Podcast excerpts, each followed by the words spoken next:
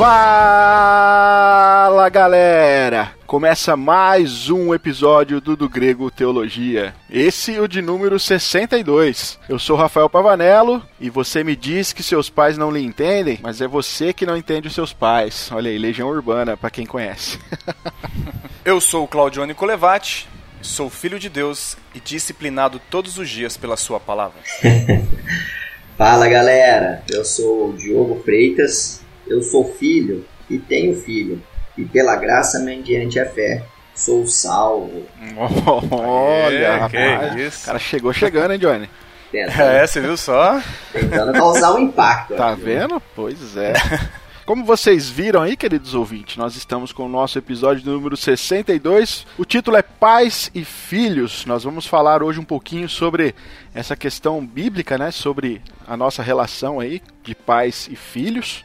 Mas também, como vocês já ouviram, nós temos um convidado especial, mais do que nunca, hoje conosco aqui nosso querido amigo Diogo. Diogo, vou te dar aqui a oportunidade de se apresente, diga quem você é, da onde você está falando, o que, que você faz para nossa audiência te conhecer. Vamos lá, primeiramente agradecer ao do Grego aí tá, pelo convite, pela confiança. Eu sou cristão e tive o prazer, através da, da Igreja Presbiteriana de Penápolis, na onde eu congrego, conhecer pessoalmente os, os membros né, do, do Grego e é uma honra aprender com eles a cada dia e participar, estar perto. Estou aqui muito mais para aprender do que para contribuir com o assunto. É nada, o Diogo é modesto, mas vocês vão ver. Menino é, menino é bom.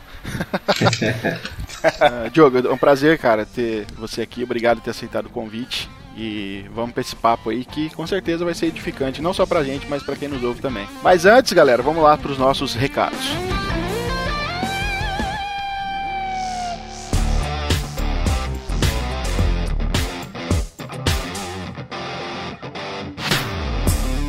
Pessoal, para você que nos acompanha, você sabe aí que nós temos uma parceria com a Amazon, né? Se você não sabe, está sabendo agora. Então, se você entrar no link aí do grego.com/amazon, você vai ser direcionado automaticamente para o site da Amazon. E a partir disso, tudo que você comprar ali, a Amazon vai estar tá revertendo para a gente uma comissão. Você não vai pagar absolutamente nada mais por isso, né? A Amazon tem esse recurso na qual nós divulgamos a marca e aí aquilo que você comprar, então ela retorna uma comissão para a gente e isso a gente tem usado aqui no do Grego como investimento em recursos, né?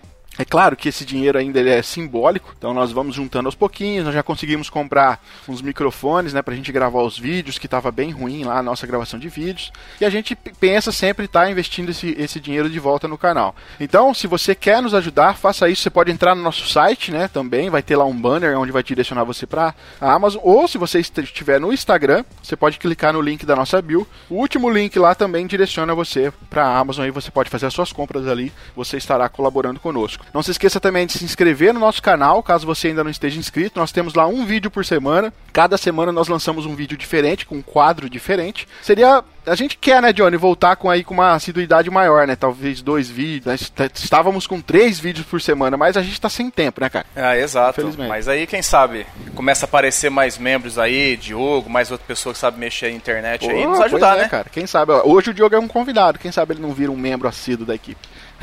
Exato. vamos lá, né? Vamos orar. Vamos orar pra gente aprender a mexer na internet. pra aprender um pouco mais de teologia, mas quem sabe um dia, né? Olha aí. Então, querido ouvinte, vai lá, se inscreve no nosso canal, compartilha os vídeos que você tem assistido com a sua galera. Se você está nos ouvindo aqui pelo YouTube, saiba que você pode nos ouvir em qualquer agregador de podcast, tá? No Spotify também, nas plataformas aí do, do iOS, do, do Android também. Qualquer aplicativo, você digita lá do grego, você já vai encontrar a gente e vai ter do, toda a nossa playlist de podcasts ali. Não se esqueça de seguir a gente lá no Instagram. Johnny faz um trabalho semanal lá, postando várias coisas. Tudo aquilo que a gente basicamente movimenta nos canais está acontecendo lá no Instagram. Então, se centraliza lá, corre lá para que você possa ficar por dentro do nosso conteúdo. Beleza? Vamos lá então para o nosso episódio de número 62.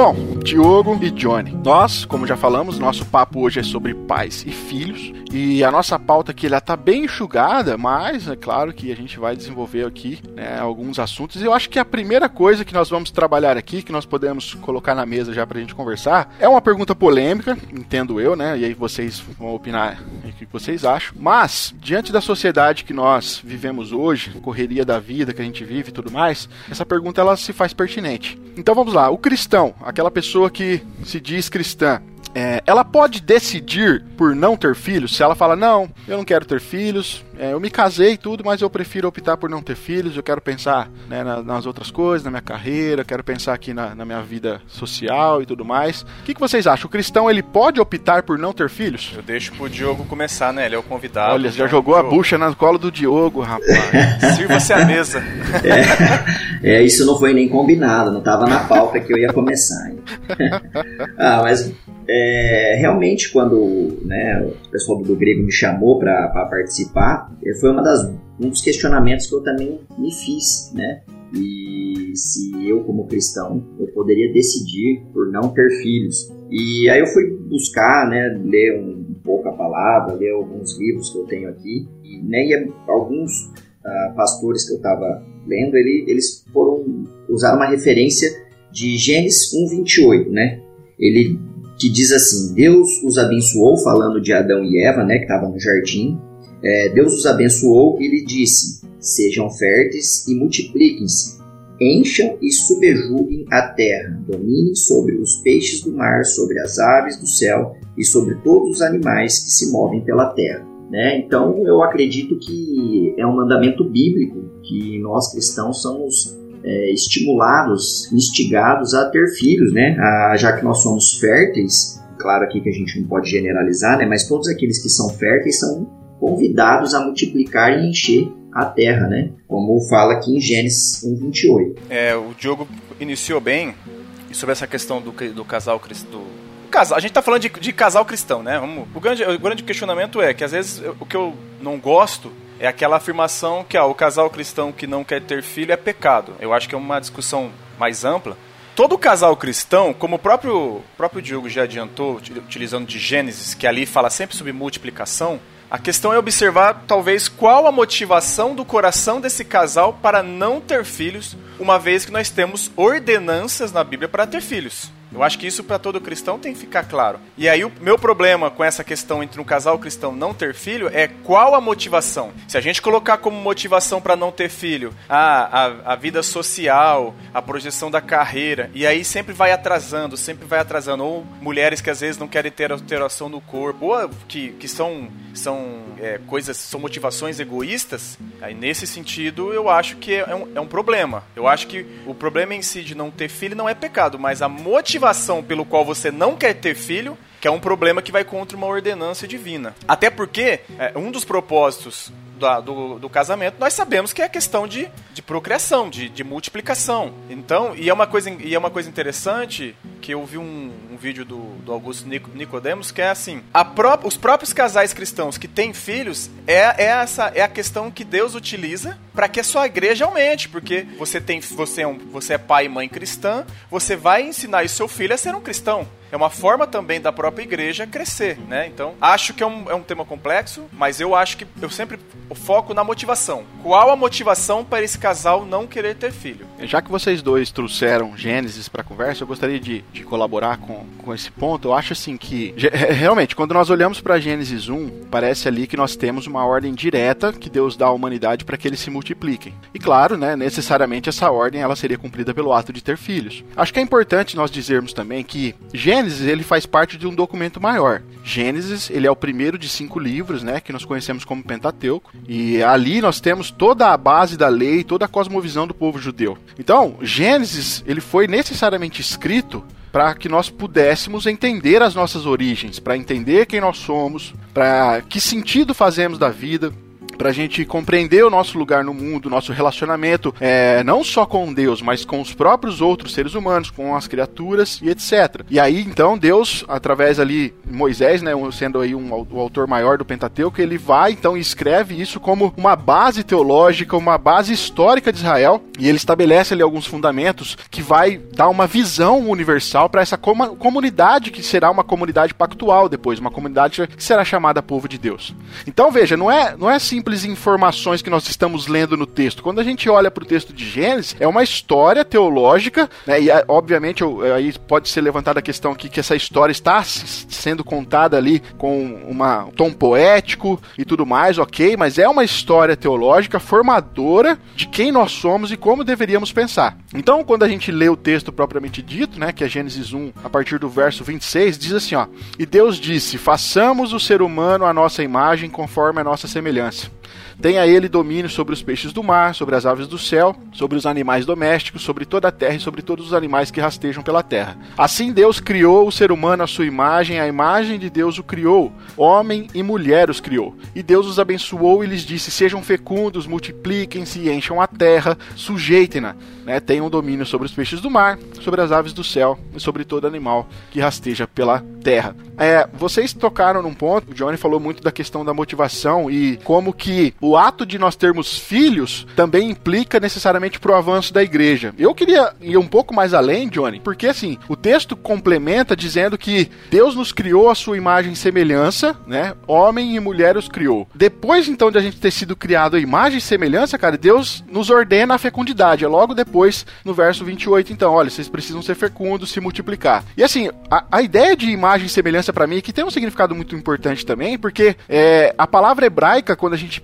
pesquisa para saber o que, que é a imagem aqui, né? É uma construção de uma imagem do rei, uma imagem régia.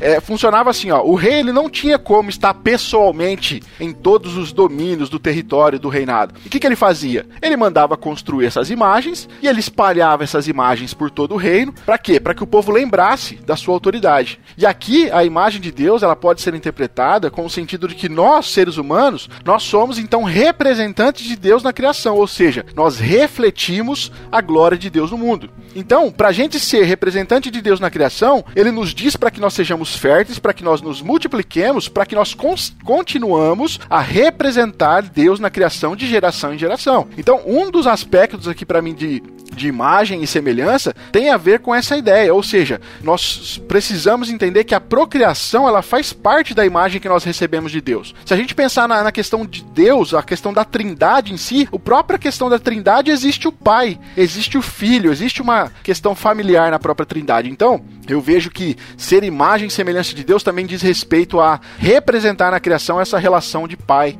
e filho. Então, assim, nós fomos criados a semelhança, a imagem e semelhança de Deus para perpetuar a imagem de Deus da criação, e para isso nós precisamos que o ser humano continue existindo. E isso só é possível por meio de filhos. Então, queridos, eu acho que não me parece algo opcional aqui o cristão não ter filhos, né? O que vocês acham a respeito disso? É, eu eu, eu entendo também que é muito clara né, a mensagem quando a gente lê Gênesis 1, 28, né? É, é, o 26, a partir do 26, né, que fala da, da criação do homem e da mulher, a imagem de Deus. Eu acho que fica muito claro pra gente, porque a partir do momento que nós somos férteis, a gente tem que ocupar a, a, a terra. Por que, que eu vejo isso? Porque nós somos ensinados que nós temos que sair no mundo e pregar o evangelho. Então, como que o povo de Deus, é, como que a gente vai pregar o evangelho só e a nossa sequência, como que vai dar continuidade? A pessoa, se a gente não tivesse filho, a, a geração cristã acabaria em um, sei lá, em 50, 60, 80 anos, que é a, a estimativa de vida em média aí. É. Né? Então a geração cristã se acabaria. E como que a gente ia pregar o, o evangelho a todos os confins da terra se nós não, se nós não seguirmos esse mandamento bíblico que é multiplicar-se e ter filhos, né? Exato. E não foi como, oh, Rafa, foi como você, você explanou bem. É, não faria sentido o propósito do casamento se não houvesse um dos propósitos do casamento a procriação. Como você bem falou sobre a questão de, de Gênesis, a gente já falou sobre essa questão de multiplicação, que está muito claro, é, o próprio Nicodemos ele fala que uma igreja bem, é, pais cristãos que têm os seus filhos eh, desde a infância sendo criados nesses princípios é, é, são os cristãos que possuem de uma maneira assim uma base melhor entendeu? Então a, a, a igreja não é feita de quem está lá fora mas tem que ter a base. E a base normalmente são os próprios filhos de cristãos é. que vão mantendo essa base e buscando quem está lá fora. E é interessante porque se a gente segue uma leitura lógica do texto Deus ali em Gênesis ele, ele dá funções para tudo aquilo que é criado ele deu funções para os luminares tanto do dia quanto da noite ele deu função para os animais e Deus também estabeleceu uma função base ali, né, para o homem e para a mulher, para que eles pudessem manter essa criação em pleno funcionamento. E a ideia é, vocês vão fazer isso tendo filhos. Então, assim, é, é, é um mandato cultural, né? A gente estuda teologia reformada aí, acho que o Diogo já deve ter visto isso no IRSP, se não viu, vai ver, mas tem vários mandatos que são distribuídos ali no livro de Gênesis ao homem, mandato social, mandato espiritual e o mandato cultural. E ali o mandato cultural é duplo. O homem precisa encher a terra e governar a criação como representante representante de Deus, que é a ideia de imagem e semelhança. E isso se perpetua, obviamente, né, pela ideia de criação de filhos, de geração de filhos. E então, e assim, é importante acho que a gente falar aqui. A gente não tá falando daquele casal que ah, é, em algum momento vai ter, mas não tem ainda, porque assim, eu acho que cada casal ele conhece o seu planejamento, cada casal ele entende qual é a melhor hora, a hora para ter filhos. Né? Agora, um casal que nunca quer ter filhos, aí como o Johnny falou, eu acho importante, ele precisa sondar o seu coração precisa encontrar qual é a motivação que está levando essa decisão. Porque como eu falei no começo aqui, cara, do ponto de vista da nossa sociedade, os filhos são o quê? Os filhos são um fardo. Os filhos atrapalham a, a vida do casal, eles criam dificuldades, entendeu? Aí atrapalha a projeção numa carreira profissional e tal. Então a sociedade ela traz essa, essa pegada, sabe? E aí nesse aspecto, em si, se as pessoas decidem nunca ter filhos por esta razão, a gente tem aqui um egoísmo, cara. E egoísmo é pecado, entendeu? Então a gente precisa tomar cuidado com realmente o Johnny levantou muito bem a questão da motivação do coração. Uma outra coisa só que o, John, que o Diogo colocou, é, cara, hoje nós temos aí uma estatística, parece que a população religiosa que mais tem filhos, você sabe qual é? Muçulmano? Os muçulmanos, cara. Eles têm uma média de 3,7 filhos por mulher. Agora, o, parece, se eu não me engano, o cristão, o cristianismo tem acho que 2,7, uma coisa assim. Agora, você extrapola isso para frente, você vai ver que daqui a pouco, como o Diogo bem colocou, nós não teremos mais cristãos no mundo. Entende? Por quê? Porque obviamente que temos o, o aspecto do proselitismo, né, da pregação do evangelho, mas como foi colocado também aqui, a base é que pais cristãos gerem filhos que tecnicamente podem continuar o legado, no caso, continuar aqui a fé dos pais. Mas se a gente for pensar dessa forma, realmente, como o Diogo colocou aí, nós vamos ter um problema no futuro, porque nós não teremos mais é, o cristianismo, por quê? Porque nós não multiplicamos mais. É, tem um, um, um tem, se a gente for ver lá em Provérbios 22, 6, trabalhando isso. Ele fala assim, ó, instrua a criança segundo os objetivos que você tem para ela, e mesmo com o passar dos anos, não se desviará deles. Então, assim, o que, que a gente subentende? Se nós somos cristãos, nós vamos instruir os nossos filhos, né, segundo os mandamentos bíblicos, e, e ele vai seguir, vai passar anos, e ele não vai se desviar dos caminhos dele.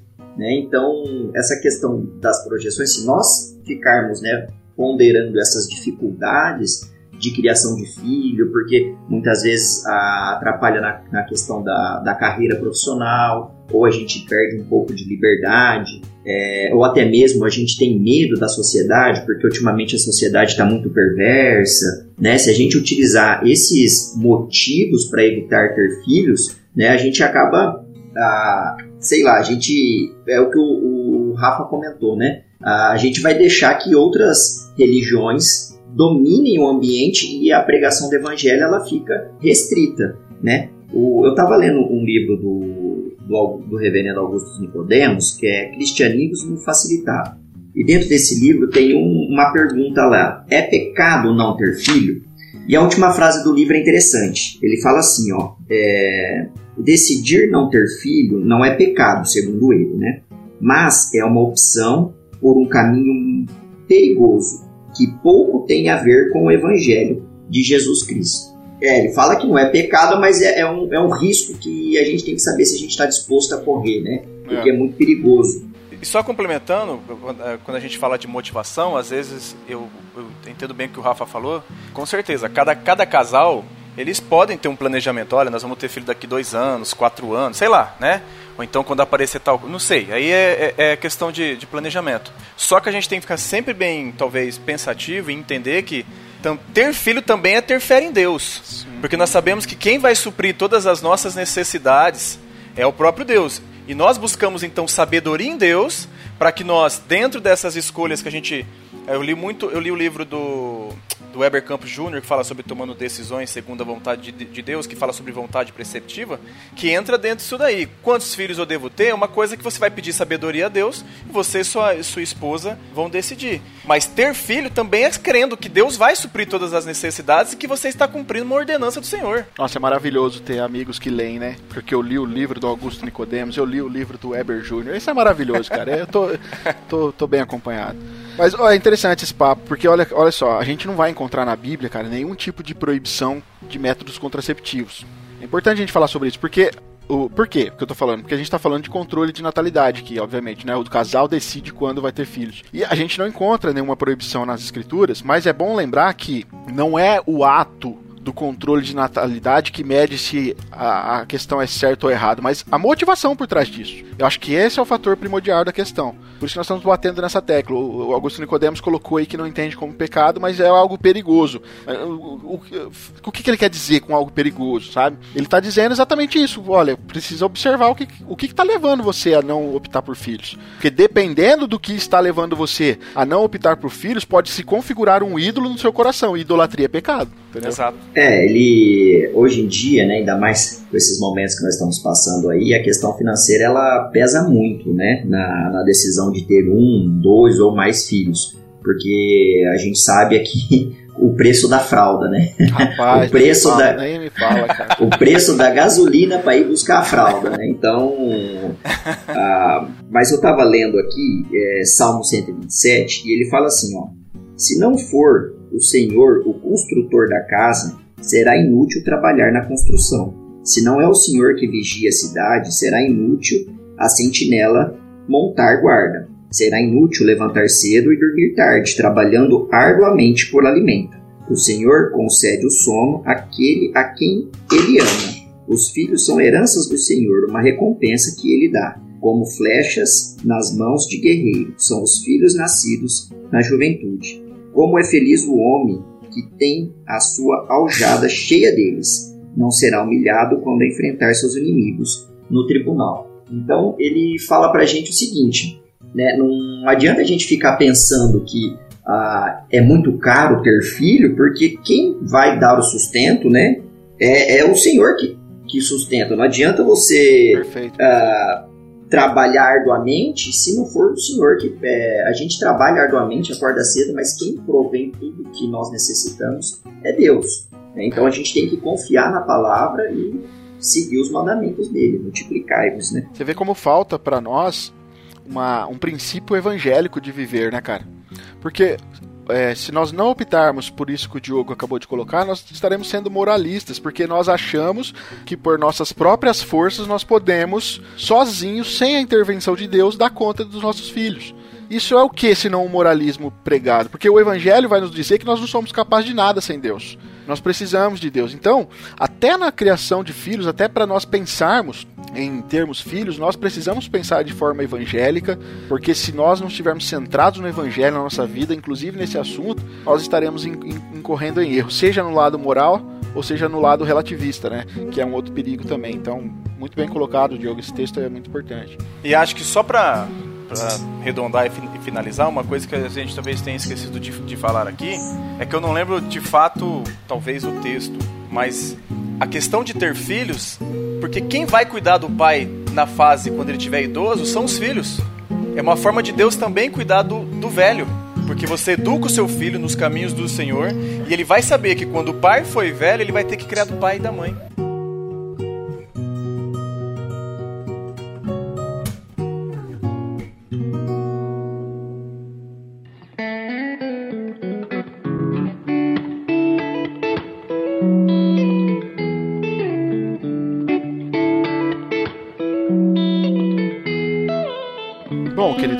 Então, nós né, falamos um pouquinho aí a respeito né, dessa questão de se o cristão pode né, optar aí por não ter filhos. E aí você ouviu aí as nossas considerações. Comente aí embaixo. Você concorda, discorda, o que, que você acha. Mas o próximo ponto aqui que nós queremos é, colocar então é, bom, ok.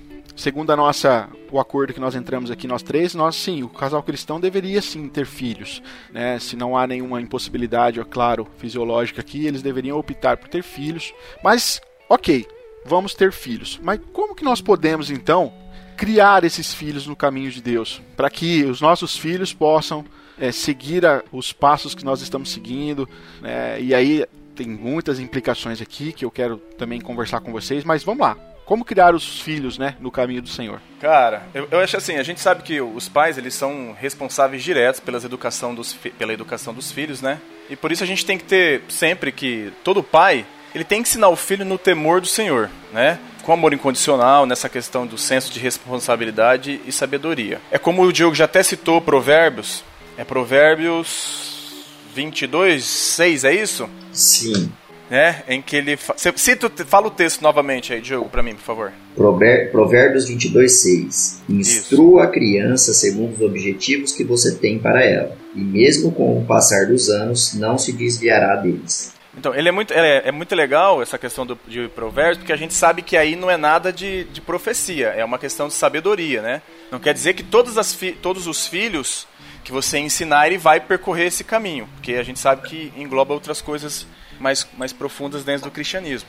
Mas como que é interessante, quando ele fala no, no caminho, é essa questão de ensinar é, a, a, o filho, ele vai ser ensinado com a presença do pai durante toda a vida. É durante todo esse trajeto de vida de cristianismo do pai em que ele vai estar tá incutindo na cabeça do filho essa questão de obedecer aos mandamentos do Senhor, de amar a Deus sobre todas as coisas, de amar o próximo, em que o pai ele vai direcionando o filho para ter uma vida cristã a partir do momento em que ele alcançar essa maioridade, né? E aí ele vai ser ele vai ser pai de, outro, de outras crianças e irá transmitindo isso daí. Né? Então, eu acho que começa principalmente por, por, essa questão do pai utilizar da sabedoria, da palavra do, do Senhor, inculcar isso no filho, tá?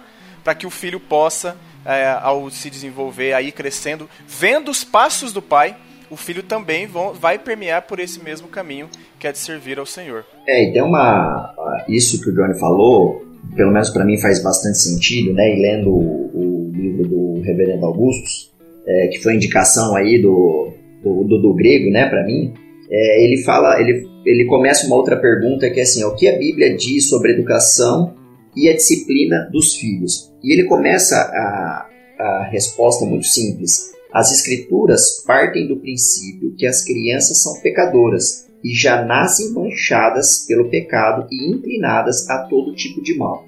Então, isso é uma coisa que já está dentro do coração da criança. A gente já nasce em pecado. Se nós não tivermos essa fundamentação, né? se a gente não instruir a, a criança segundo os objetivos uh, bíblicos, como que a gente vai, né, é, durante o caminho, conseguir plantar essa semente né, no coração da criança? Eu sei que nós não somos o Espírito Santo que vai fazer a conversão dessa criança, né?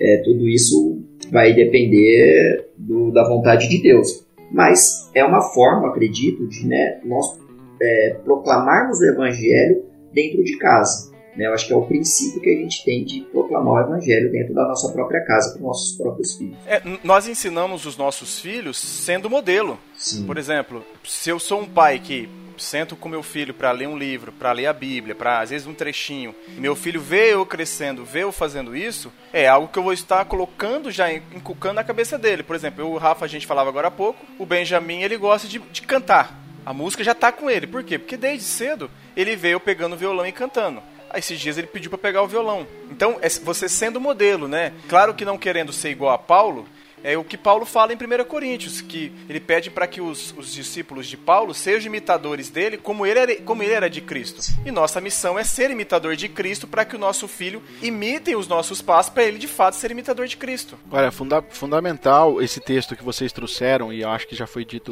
tudo, né? Realmente, provérbio não é profecia. Porque senão a gente entra num. O pai entra em parafuso aqui, né? Porque, olha, se você ensinar a criança no caminho que deve andar, quando crescer ele não vai se desviar. E se a criança desviou? Quer dizer que ou o texto está errado ou eu ensinei errado. Exato. Então, assim, realmente, quando lemos provérbios, não podemos enxergar como profecia. Mas é, o Johnny falou algo que é importante também, porque colocou assim que nós precisamos criar os nossos filhos no temor do Senhor. É, obviamente, o Johnny está se fazendo uso dos textos de provérbios, né? Fala muito sobre isso também. É, tem um, um, um versículo que é o 14, 26, Provérbios 14, 26, o, o sábio ele diz assim, ó: "No temor do Senhor, afirme confiança, e seus filhos terão lugar de refúgio." Veja que ele diz que é no temor do Senhor que os filhos terão lugar de refúgio. E a, a, acho que é importante falar um pouco sobre essa ideia de temor, porque quando a gente é, fala de temor, a primeira coisa que vem na, me, na nossa mente às vezes é medo de, de, é, do castigo. É, e não é, não é essa a ideia quando a gente está falando biblicamente do temor do Senhor. É a ideia de um. Sabe quando você tem um maravilhamento por alguém? E o fato de você ter esse maravilhamento por essa pessoa, isso acaba levando você a não querer entristecer essa pessoa. Você não quer desonrar essa pessoa. Então, quanto mais você tem temor pela essa pessoa, mais você admira ela, mais você quer acertar com ela. E essa é a ideia de temor no Senhor. E aqui cabe muito bem essa ideia que foi colocada por vocês aqui do modelo, do exemplo, porque se o pai vive no temor do Senhor, se o pai é, é aquele que tem um maravilhamento por Deus, a ponto de se admirar completamente por Deus, de louvar a Deus, porque queridos, a gente só é, a gente só obedece aquilo que a gente ama, a gente só se devota àquilo que a gente ama. Então, se nós amamos a Deus, se nós temos esse temor que é esse maravilhamento, não é um medo do castigo. Romanos, Paulo já deixou claro pra gente que nós somos cristãos, já não há mais condenação em nós. Então, o temor aqui não pode ser medo, tem a ver com esse maravilhamento de olharmos para Deus e por causa disso, se o pai tiver isso, se ele olhar para Deus com maravilhamento ele quer fazer a vontade de Deus, ele não quer entristecer a Deus, ele não quer desonrar a Deus, aí o texto diz então que nesse temor os filhos encontrarão um lugar de refúgio. E é interessante que, ao longo da história da interpretação desse texto que o Diogo trouxe pra gente, de Provérbios 22,6, é, a ideia de ensinar o caminho parece ter uma forte ligação com o, o Shema, que está lá em Deuteronômio 6. Em Deuteronômio 6, a partir do verso 4, está escrito assim: ó, Escute Israel, o Senhor nosso Deus é o único Senhor. Essa frase em hebraico é chamado é, conhecido como Shema, né? Que eles sempre repetem isso aqui, se eu não me engano, três vezes por dia. Então, aí o verso 5, ó, portanto, ame o Senhor, seu Deus, de todo o seu coração, de toda a sua alma e com toda a sua força. Essas palavras que hoje lhe ordeno estarão no seu coração. E olha só o que vi a partir do verso 7. Você as inculcará em quem? A seus filhos e delas falará quando estiver sentado em sua casa e olha só, andando pelo caminho, ao deitar-se e ao levantar-se. Também deve amarrá-las como sinal na sua mão e elas lhe serão por frontal entre os olhos. Você as escreverás nos umbrais de sua casa e nas suas portas. A ideia realmente aqui parece estar ligada, né? Parece ter haver uma consonância entre esses dois textos que é enquanto estiver andando pelo caminho. Isso dá o que vocês já colocaram aqui realmente, essa ideia de enquanto o filho vai crescendo junto ao pai, é necessário que ele conheça através do Pai a lei, a vontade de Deus, que Deus é o único Deus verdadeiro, que nós amamos a Deus de toda força, com o coração, com o nosso entendimento. Todos esses ensinamentos ao longo do crescimento da criança, obviamente, vai ser conforme ela está olhando para os pais. Nós sabemos, cara, que existe essa questão mimética do filho. Ele olha para os pais ele imita. Ele imita a, a, fala, ele imita os gestos, ele tem essa questão. Então, quando o filho olha para o pai e vê o pai como um exemplo, obviamente, então ele vai crescer,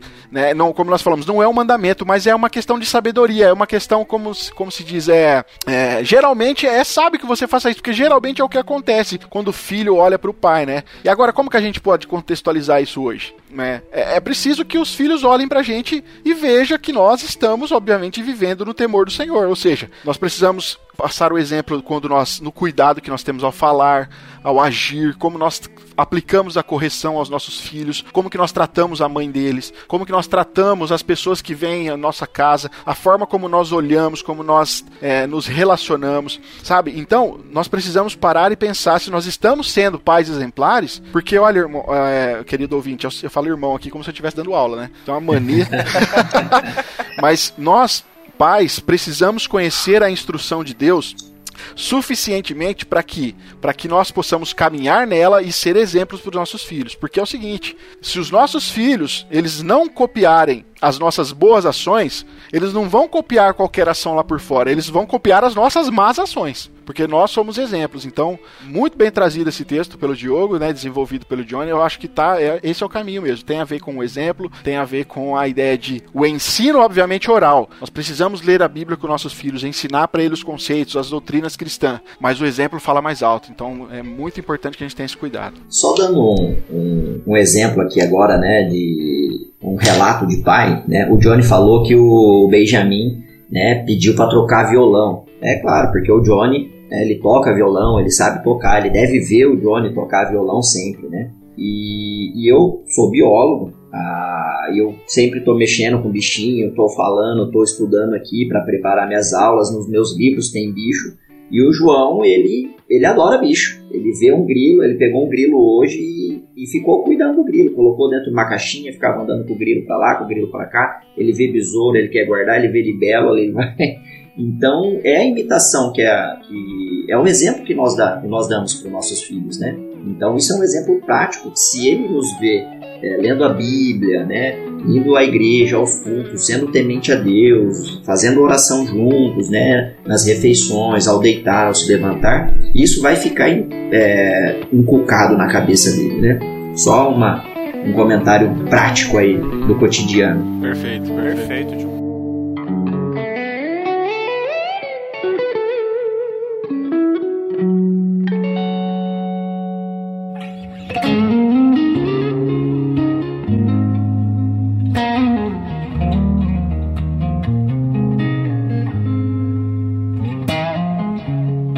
Agora, queridos, parte de como criar os nossos filhos no caminho do Senhor, essa, né, como cristãos que somos, essa é uma das obrigações que nós temos como pais para com os nossos filhos. Mas parte dessa criação também está a questão da disciplina. Né? Nós não só ensinamos, mas como também corrigimos aquilo na qual eles aprendem, às vezes, de forma equivocada. Mas com relação então às nossas obrigações para com os nossos filhos, que são muitas, nós poderíamos elencar várias aqui obrigações né, que os pais têm para com os filhos. Mas em se tratando de correção, nós podemos, nós devemos corrigir nossos filhos? Como devemos fazer isso? Essa questão de, de, de ensino, ela é muito ela é não, não que seja complexa, é que a gente vive hoje numa questão cultural em que a gente estava falando até em off agora há pouco, em que vai discordar muito de princípios bíblicos, né? E aí que entra a questão do pai ter o conhecimento né, da palavra do Senhor para que ele possa utilizá-la como ferramenta para disciplinar e corrigir o seu filho, né? Então, a, a, primeira coisa é que o pai tem que conhecer a palavra do Senhor para ele poder, de maneira sábia, como agir nessa correção do filho. Então, eu acho assim, os filhos, os filhos eles precisam de amor, atenção, mas também de disciplina. E às vezes essa a própria repreensão, ela vem para o próprio bem dos filhos. Então, todo pai cristão, ele tem que repreender, disciplinar o seu filho. Em alguns momentos, pode ser que seja necessária a utilização de uma de uma vara, a vara no sentido de um, um castigo físico, né? Provérbios 13, 24, ele fala, né? O que retém a vara odeia o seu filho. Quem o ama este o disciplina desde cedo. E o que é interessante aqui? A gente tem que, tem que entender que toda criança, né, ela, como eu ouvi bem o Nicodemos falando, apesar que o, o Diogo começou bem, né? Já, cita, já, já citou o Nicodemos várias vezes aqui, já está mostrando que está tá cara, bem na questão cara, formada. Já está né? convocado para o próximo episódio. É, é. é que no, na, no curso que eu estou fazendo lá, eu estou tendo só aula dele, né? Então, sim, sim. ele que, por enquanto, ele que está sendo. tá me ensinando aí alguns Sim. passos. Está em boas mãos. Eu, é, eu acho que já estou até entrando na, no, naquele questionamento da questão da, da, de repreender fisicamente. Se eu, já, se eu posso entrar já nesse, é, nesse mérito? É isso aí, vamos lá. É para entrar mesmo, né? Então, o que, que a gente tem que entender? O nosso filho, ele é nascido em pecado, então ele não é nenhum anjinho. E ele é propenso a, como qualquer adulto que não está em Cristo, a, a se, se, direcionar a fazer o mal. Imagina, minha filha é um anjinho, né? cara. Você vê ela ali quietinha, dormindo, ela não é a coisa mais linda, gente. Então, o, todo pai que já foi repreendido e disciplinado, e é disciplinado todos os dias por Deus, porque nós ainda eh, escorregamos, temos as nossas falhas, né? E às vezes a disciplina de Deus dói muito nós, né? Nós também vamos ter que disciplinar e fazer correção de rotas né? Às vezes nosso filho está indo por, por, um caminho a gente tem que corrigir. Em alguns momentos, é claro que você vai sempre partir para a questão de diálogo. para o ensino, né? Conversando, dialogando. Só que existem alguns momentos em que só a conversa não vai resolver. E aí a punição física ela serve como alerta. E ninguém que está falando aqui, eu não estou é, sendo favorável a espancamento, a qualquer tipo de punição à criança. Não é isso. Eu estou falando de uma, de uma punição bíblica, né? No sentido de você dar umas palmadas assim. Por que não? Para o seu filho entender que toda ação, toda desobediência traz uma consequência. E ele tem que ser responsável por essa consequência. Então, dentro dessa questão de ensinar a criança no caminho, como nós já falamos, né, durante o caminho, terão processos de desobediência sim. E é nessa correção de rota, em vários momentos, o diálogo vai resolver, mas e quando não resolver, o que, que nós fazemos? Aí é a hora que o pai entra com a ação, dá uma, umas palmadinhas, o filho entende o recado e ele vai evitando, ele vai falar, opa, se eu fizer isso de novo, estou desobedecendo meu pai. E tem uma consequência, né? Eu concordo com o Johnny plenamente pelo seguinte, né? O reverendo Augusto, né? pra mim aí. Rapaz, eu, liga eu pro Augusto podemos aí, vê se ele tá disponível lá. É, então. é. Diogo está inspirado, meu irmão. Ei, alegria. Ele. Eu tava ouvindo uma pregação dele e ele fala primeiro, né, que a palmada ela não tem que ser a nossa primeira atitude, né?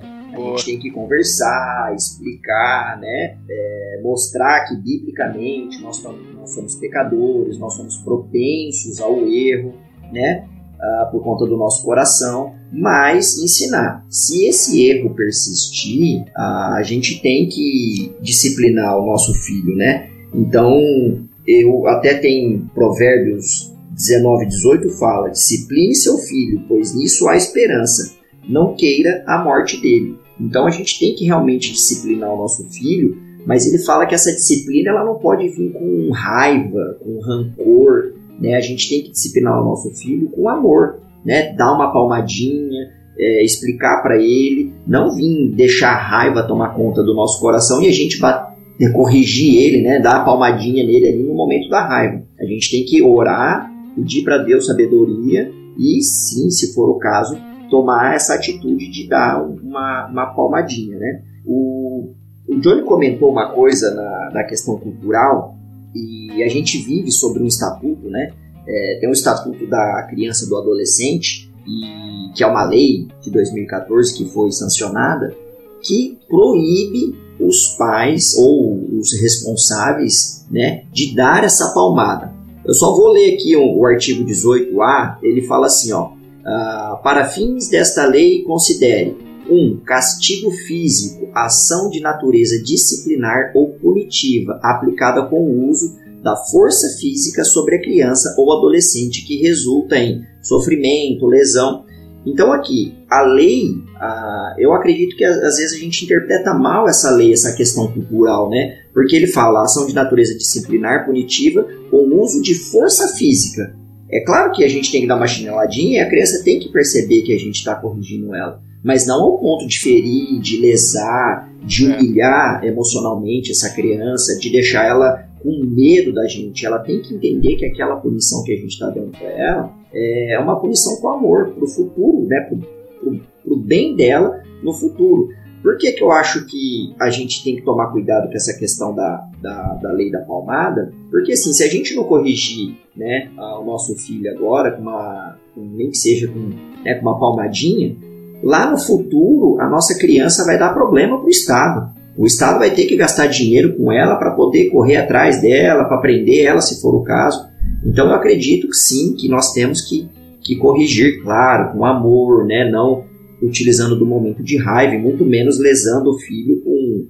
Né, a gente vê bituca de cigarro, deixando criança com o olho roxo, né, longe disso, é um, uma disciplina com amor mesmo, né? Eu gostaria só de deixar um Provérbios 3 fala o seguinte, 3:11 fala assim, ó, 3:11, 12, fala, olha, meu filho, isso vai para os filhos. Não re... tá falando claro porque é para nós e também para os nossos filhos, ó.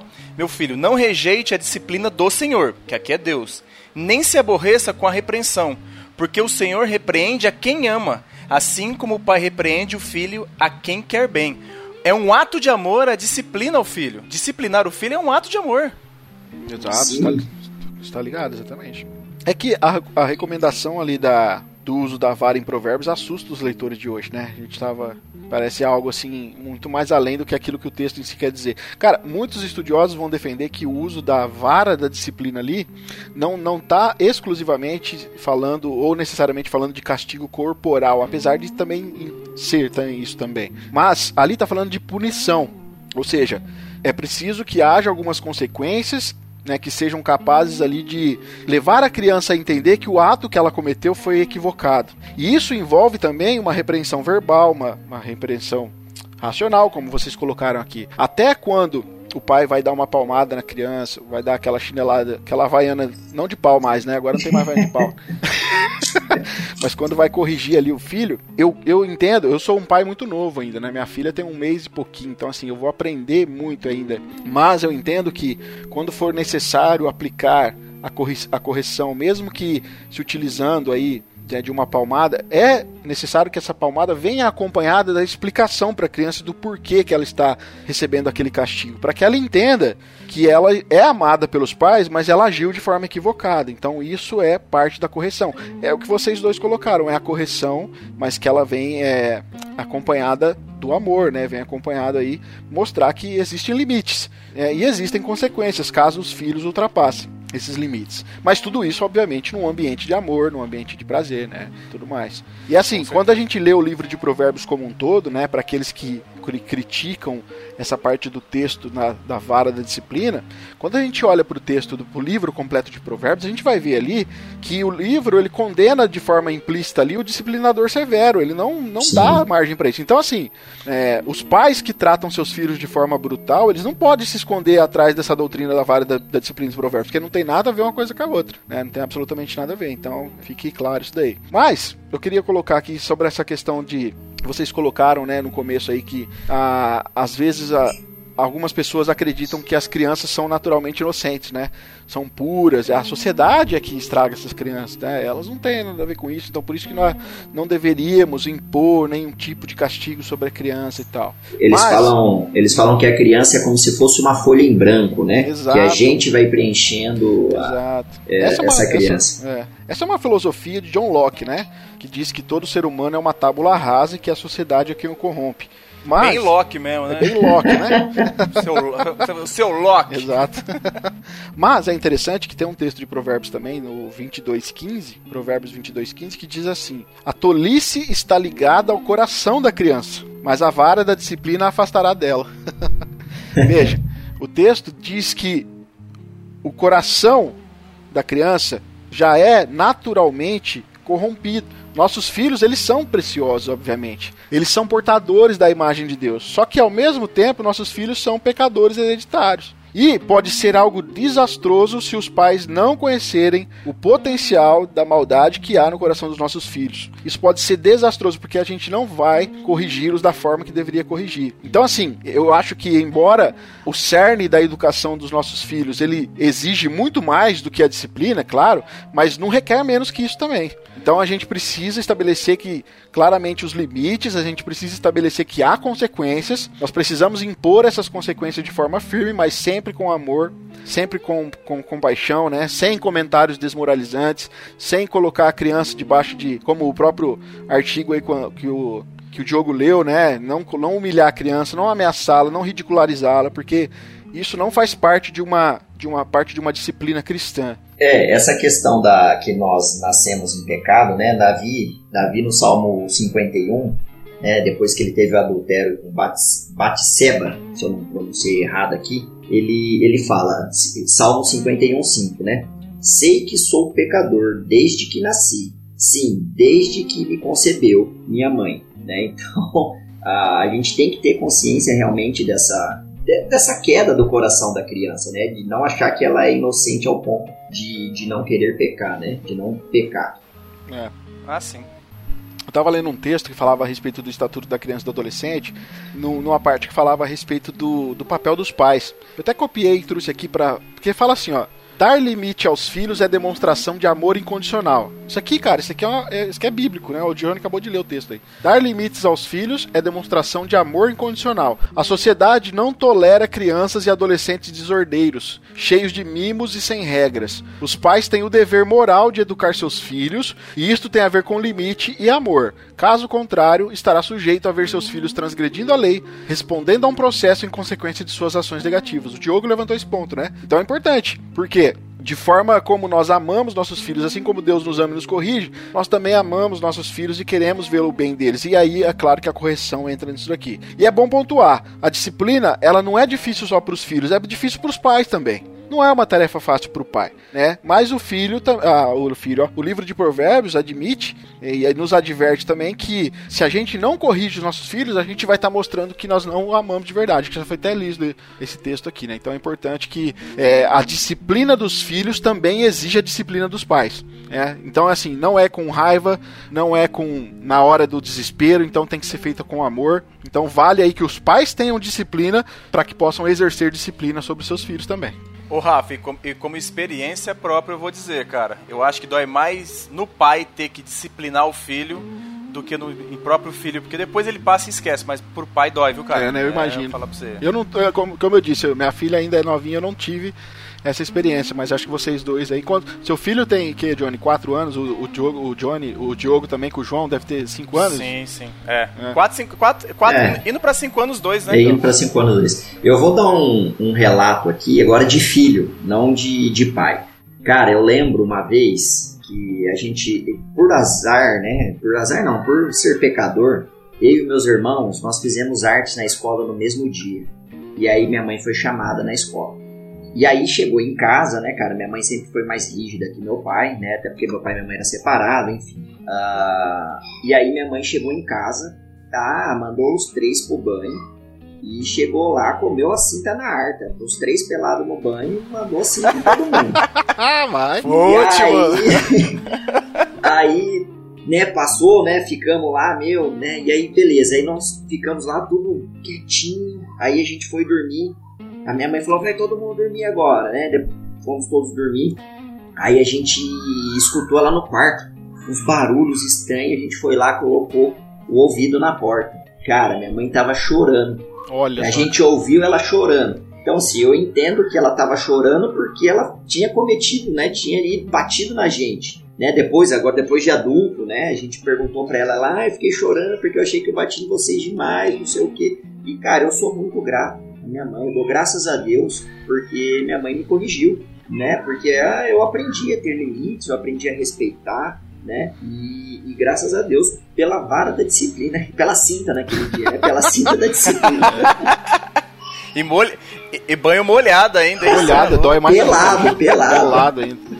Eu já apanhei muito dos meus pais nesse sentido, mas nunca algo que configurasse uma agressão severa, assim, nada disso também. Mas eu, eu posso dizer assim com certa segurança de que grandes aprendizados e mudança de caráter e algumas ações que eu nunca mais cometi foi através da vara da disciplina, cara. Porque às vezes a gente, o pai fala, a gente não ouve, cara. A gente não ouve, é preciso que dê um chacoalhão na gente, sabe? Sim. E às vezes tem que, tem que ir pra esse lado. Não, obviamente, né, com agressão, mas você castigar o filho e explicar para ele, se, olha, você, você sofreu essa consequência por causa disso, disso, daquilo. Papai e a mamãe te ama, mas você não pode fazer isso. Se você fizer, você tá agindo errado e você vai ter consequências. Sim. Então, assim, são coisas que nos ajudam, cara. A, a, essa, essa sabedoria aqui no livro de Provérbios, ela é muito válida. E, e, depois aí, né, caso minha mãe venha ouvir, uh, depois que a gente ficou um pouquinho, uns dois anos depois, a, a minha mãe parou de bater na gente, né, de disciplinar a gente. E aí ela começou, na hora do almoço, ela ficava falando pra gente, né? Dando é, aqueles sermões, ah, você não deve fazer isso, isso. Aí a gente chegou um dia na, na mesa do almoço, eu falei pra minha mãe, falei, mãe, faz o seguinte, me bate, pega a cinta, me bate, mas não fica falando no meu ouvido, senão, porque eu prefiro que pelo menos acaba mais rápido. Né? Então ela ensinou que a gente devia respeitar ela no começo e depois a gente começou, aprendeu a respeitar ela, né? E aí só com a conversa bastava, né? Ela não precisou corrigir mais fisicamente, porque a gente aprendeu lá no início. Né? Ô, Johnny, Na hora que você publicar lá no Instagram, marca a mãe do Diogo lá, por favor. Vou marcar. só, só complementando isso, não sei se você já vai finalizar, Rafa, mas o, eu vi um vídeo do John Piper, ele falando sobre essa questão de educação dos filhos, e ele fala que ele, ele, ele entendeu com o tempo que a. Não vou, eu vou usar não vou vai, o termo punição, punição física, mas o, as palmadas é mais libertador do que o castigo. Olha aí. Ele falou. Então, porque já, já demonstrava consequência e vida normal. Não ficava aquele negócio de ficar punindo ainda mais em um castigo longo. Com certeza. Legal.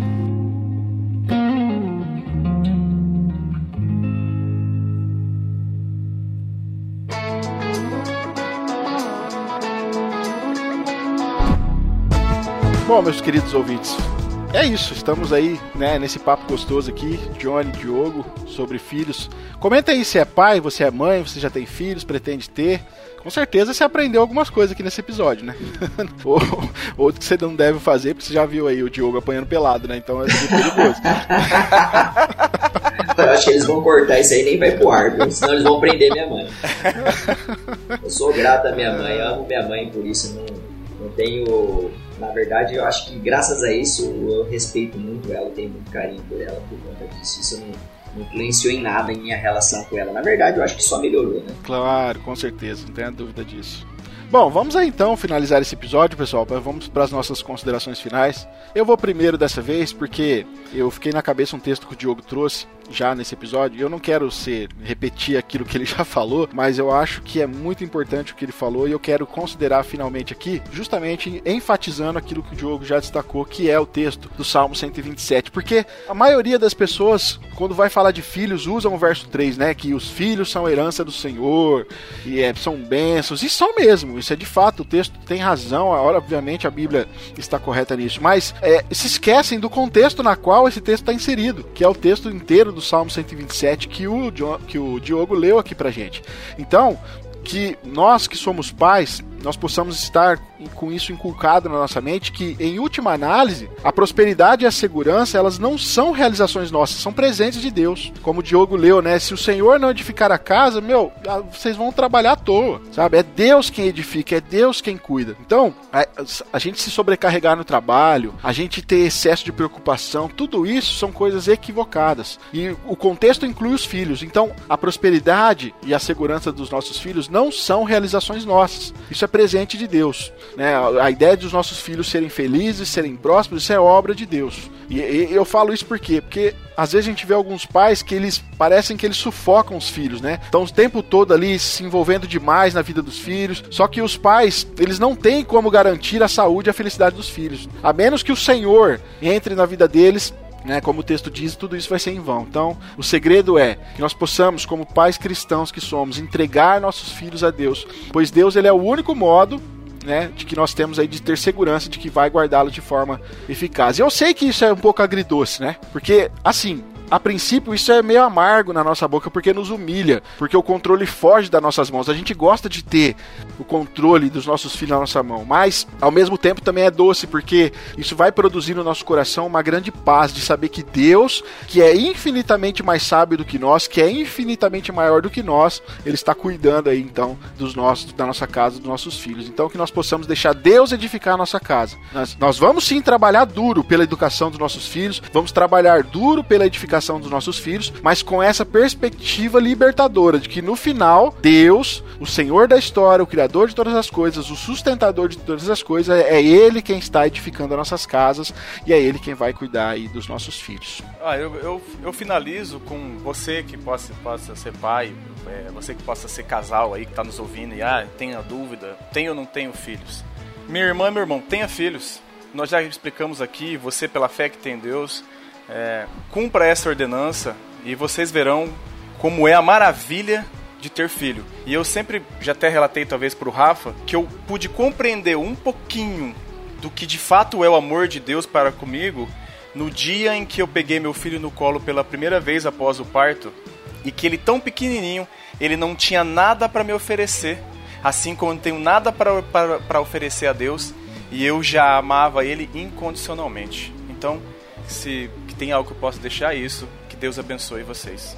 Bom, pessoal, eu primeiramente quero agradecer o convite né, do, Grego, da, de todo, todos os membros, né, dizer que fiquei muito feliz com a oportunidade e espero ter contribuído algum pouco aí, né? E complementando o que o Johnny falou, né? Irmãos, vocês são férteis, vocês né, têm essa possibilidade fisiológica, são crentes, casados, tenham filhos. É uma benção, é uma benção. Dá trabalho, custa dinheiro, é, são longas noites sem dormir, né, Rafa? Ou não? Ou dorme bem? Não, não dorme bem. Fica tranquilo, que é pelo, Mas... em, média, em média dois anos, tá? Mas é, realmente é recompensador, cara, é recompensador.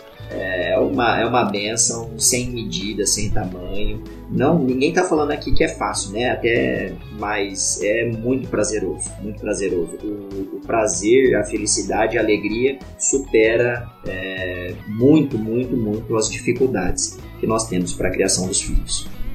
Então eu agradeço né? Agradeço a Deus, primeiramente, pela oportunidade, pelo privilégio e, e ao do grego também. Obrigado. Diogo, nós que agradecemos, muito obrigado, cara, pela sua participação. Com certeza você contribuiu muito para esse episódio e eu tenho certeza que o nosso ouvinte aí vai aprender muito com tudo que foi falado aqui. Então não se esqueça, você que está nos ouvindo, se você concorda conosco, você pode contribuir conosco, obviamente que Muitas coisas poderiam ser ditas, muitas coisas poderiam ser abordadas, mas nós enxugamos bem essa pauta para o episódio ficar bem objetivo. Mas claro, você pode comentar, né? Se você estiver ouvindo pelo YouTube, comente aí mesmo, no site, pelo site. Se você quiser nos mandar um e-mail, pode nos mandar, podcast.com, estaremos respondendo para você. Mas gostaríamos aí da sua colaboração. E novamente, Diogo, muito obrigado, cara. Você está sempre bem-vindo aqui. Com certeza vai rolar outros convites, né, para outros episódios. Obrigado. Eu que agradeço. Johnny, vambora? Bora! É isso aí então, pessoal. Nós ficamos por aqui e a gente se vê então no próximo episódio, se Deus assim quiser e permitir. Valeu. Valeu, fiquem com Deus, Deus abençoe. Abraço, Deus abençoe.